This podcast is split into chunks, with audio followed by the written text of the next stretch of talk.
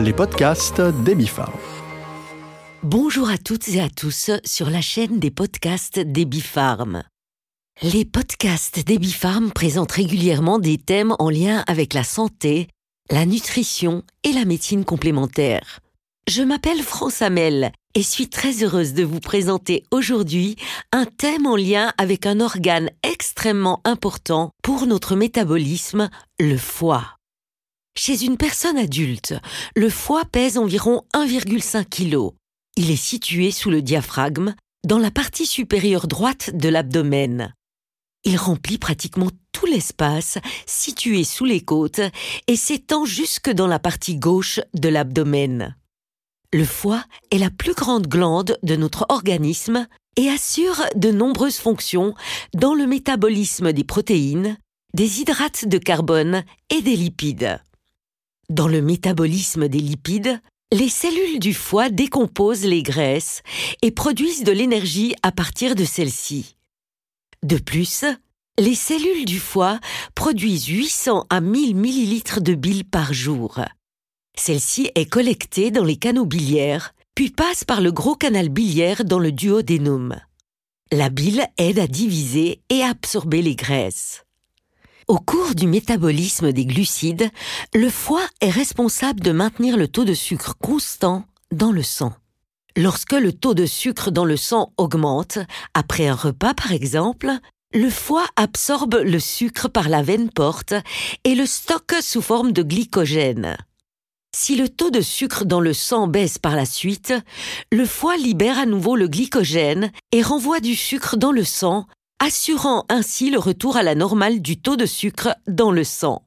Cependant, le foie ne stocke pas seulement du sucre, mais aussi des vitamines et des minéraux, tels que le fer et le cuivre, et les libère dans le sang en fonction des besoins. Le foie est également important dans le métabolisme des protéines les cellules hépatiques transforment les acides aminés provenant de la nourriture de manière à ce que le corps puisse gagner de l'énergie ou pour produire des hydrates de carbone ou des lipides. Grâce à la vitamine K, le foie fabrique des protéines qui sont très importantes pour la coagulation du sang. De plus, il fait également partie des organes chargés d'éliminer les globules rouges endommagés ou arrivés en fin de vie. Le foie est aussi l'un des organes de détoxification les plus utiles. Les nutriments, les médicaments et les toxines arrivent dans le foie via la veine porte qui stocke le sang en provenance de l'organe digestif. C'est ici précisément qu'ils sont stockés, dégradés, détoxifiés et renvoyés dans la circulation sanguine ou alors dans l'intestin pour être éliminés. Le foie est ainsi en mesure de détoxifier par exemple le sang de l'alcool et d'éliminer les déchets des médicaments. Nous aimerions maintenant nous entretenir avec notre experte Simone Elalaili, pharmacienne chez Ebifarm et experte en la matière sur les choses importantes que nous pouvons faire pour maintenir notre foie en bonne santé. France Amel. En tête à tête avec Simone Elalaili. France Hamel s'entretient avec la pharmacienne Simone El Alaili. Bonjour Simone. Bonjour France, bonjour à tous. Simone, quel est le nombre de toxines qu'un foie en bonne santé est capable de traiter? Ou en d'autres termes, à quel moment le foie le plus sain atteint-il ses limites de capacité? Je peux utiliser les connaissances de l'homotoxicologie pour répondre à cette question. Lorsqu'il y a une accumulation de déchets à traiter, et que le tri ne se fait plus de manière régulière, un encrassement se fait peu à peu et entraîne à long terme une dysfonction de l'organe. Le foie est un organe extrêmement vital et résilient. Si vous coupez une partie de son lobe, son activité continue sans difficulté, même avec deux tiers de l'organe en moins. Il contient peu de nerfs et c'est pour cette raison qu'il est rare d'avoir des douleurs du côté droit. Si c'est le cas, c'est plutôt votre vésicule biliaire qu'il faudra traiter. On va donc remarquer une dysfonction du système hépatique non par l'apparition de douleurs, mais plutôt par des symptômes de fatigue, de la dépression, des intolérances alimentaires qui vont apparaître bien avant une modification détectable au niveau sanguin. Que se passe-t-il exactement lorsque le foie ne peut plus faire face à toutes les charges polluantes? Lorsque le foie n'arrive plus à faire son travail habituel, toutes ses fonctions anaboliques, cataboliques et de détoxication seront réduites. Cela va se traduire par des signes cliniques facilement reconnaissables, comme des problèmes tendinomusculaires, des crampes ou des spasmes nocturnes. Au niveau digestif apparaîtront des nausées et une sensation de pesanteur, parfois des flatulences, des hémorroïdes. Les patients peuvent aussi présenter des problèmes d'hyperlipidémie, de rhume des foins et des affections oculaires. Nous venons de nous entretenir sur un foie en bonne santé. Pourtant, chez de nombreuses personnes, cet organe est déjà malade. Quelles sont les principales raisons qui conduisent à un foie malade? Tout le monde sait que l'abus d'alcool peut perturber le foie et conduire à une cirrhose, ainsi que tous les polluants, les excès de sucre et de médicaments et surtout le stress sont nocifs pour sa bonne fonction. La stéatose hépatique non alcoolique est un diagnostic de plus en plus fréquent dans les pays industrialisés. Qu'est-ce que cela signifie exactement? Et comment se développe une telle stéatose? La stéatose hépatique est une accumulation excessive de lipides dans les hépatocytes. La stéatose hépatique non alcoolique comprend la simple infiltration graisseuse, une maladie bénigne appelée stéatose hépatique, alors que la stéatohépatite non alcoolique, NASH, est définie comme la présence de graisse entraînant une lipotoxicité et des lésions inflammatoires des hépatocytes. La présence d'un syndrome métabolique, c'est-à-dire une obésité, une dyslipidémie, une hypertension et ou une intolérance au glucose, augmente la probabilité qu'un patient ait une sténose NASH plutôt qu'une stéatose simple. La pathogénie est mal connue, mais elle semble liée à une insulino-résistance. La plupart des patients sont asymptomatiques, cependant certains présentent une fatigue, une sensation de malaise ou ressentent un inconfort au niveau de l'hypochondre droite de l'abdomen. Dans un deuxième temps, des signes d'hypertension portale et de cirrhose peuvent représenter les premières manifestations de la maladie. Quelles sont les possibilités de traitement lorsqu'on obtient un tel diagnostic? Il faut tout d'abord connaître la gravité du problème est-ce qu'on parle d'une inflammation des hépatocytes ou du stade précurseur? Le patient doit ensuite être suivi de manière multidisciplinaire. Il faut chercher la cause et l'éliminer si c'est possible. En premier lieu, une alimentation pauvre en glucides à index glycémique élevé et riche en oméga 3 doit être proposée. Et comment puis-je m'assurer que mon foie ne tombera pas malade? La médecine chinoise décrit chaque organe, le sentiment qui le perturbe et la vertu à appliquer. Pour le foie, il est mentionné la colère et la patience. Donc, vous comprenez déjà ce qu'il vous reste à faire. Et bannir les trois S, le stress, les sucres et la sédentarité. Quelles sont les substances connues de la médecine naturelle pour soutenir le foie? Une muqueuse intestinale saine est très importante pour protéger et décharger le foie des substances toxiques qui l'inondent. C'est pourquoi un assainissement intestinal avec par exemple des acides humiques peut être proposé dans tous les cas. Autrement, pensez au jus de citron, au pissenlit et à l'achillée, qui sont des généralistes, les bons à tout faire.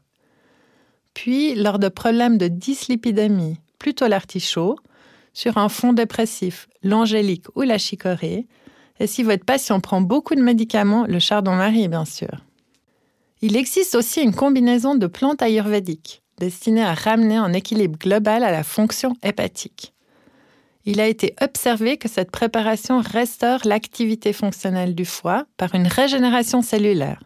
C'est pourquoi elle est conseillée comme soutien lors de chimiothérapie ou lors de toute maladie hépatique. Ce qui est intéressant est le fait que ce complexe contienne du fer facilement assimilable, le ferrum basma, traditionnellement utilisé dans les anémies lors de problèmes intestinaux chroniques et comme tonique puissant. Un grand merci, chère Simone, pour toutes ces explications passionnantes sur le thème du foie. Merci, France. Merci à tous et à tout bientôt. France Amel. En tête à tête avec Simone El Alaili. Vous venez d'entendre Simone El Alaili, herboriste et pharmacienne chez Ebifarm. Simone El Alaili a justement mentionné qu'il existe de très bons produits pour soigner le foie dans la médecine ayurvédique. Les bases théoriques de l'Ayurveda remontent à plusieurs milliers d'années. Le mot Ayurveda signifie science d'une vie plus saine, et s'intéresse en premier lieu à la santé des personnes et uniquement en deuxième lieu à la maladie. Dans l'Ayurveda, la santé est définie comme étant un équilibre harmonieux de tous les systèmes fonctionnels du corps d'un individu, tant mentaux que physiques, et dans un sens plus large, entre l'individu et son environnement. La maladie survient uniquement lorsque cet équilibre est rompu. Le but de l'Ayurveda réside dans la capacité à maintenir cet équilibre. L'Ayurveda étant une science qui repose sur l'équilibre, on utilise généralement des médicaments qui se composent de nombreux éléments individuels, comme par exemple différents mélanges de plantes et de minéraux. Alors que certaines plantes soutiennent le processus de guérison, d'autres empêchent ou minimisent d'éventuels effets secondaires. L'action de l'ensemble de la formulation est par conséquent bien plus grande que la somme des effets de chaque composant. Médicament de la médecine ayurvédique, l'IV 52 est destiné au foie et fonctionne également sur cette base. L'IV 52 est composé de différentes poudres de plantes qui ont toute une relation avec le foie. Le médicament LIV 52 contribue à maintenir le système fonctionnel du foie en équilibre. Lors d'un déséquilibre, LIV 52 stabilise, harmonise et soutient la fonction du foie. Le médicament LIV52 peut être utilisé lors de dysfonctionnements liés à la fonction hépatique tels que le sentiment de réplétion, les ballonnements ou encore une perte de l'appétit, notamment au cours de la convalescence ou lors de chimiothérapie. LIV52 contient les ingrédients suivants capre, chicorée, morel noir, amande, séné, achillée millefeuille, tamaris et ferrum phasma. Notons également que les ingrédients chicorée et achillée millefeuille sont aussi bien connus dans la médecine traditionnelle européenne. L'IV 52 contient ainsi une association de plantes originaires de l'Orient et de l'Occident. Il est conseillé de respecter la posologie suivante. Chez les adultes, prendre trois fois par jour deux à quatre comprimés avant les repas avec un peu d'eau. Les comprimés devraient être avalés en entier et ne pas être croqués. L'IV 52 est déconseillé chez les enfants et les personnes souffrant de troubles en lien avec le métabolisme du fer, c'est-à-dire l'hématochromatose. Dans des cas très rares, il peut arriver que la prise du livre 52 augmente le besoin d'aller aux toilettes. Pour terminer ce podcast, il ne me reste plus qu'à vous souhaiter une bonne santé et à vous encourager à prendre soin de votre foie, notamment lors des jours de fête à venir. Car il est vrai qu'il est alors soumis à un rude travail lorsque nous abusons de la consommation d'aliments et d'alcool. Alors trinquons. Que ce soit avec un verre de vin ou un verre d'eau. Je me réjouis de vous retrouver bientôt pour un prochain podcast. Bien à vous, France Amel. L'I52 est un médicament autorisé de la société Ebipharm SA.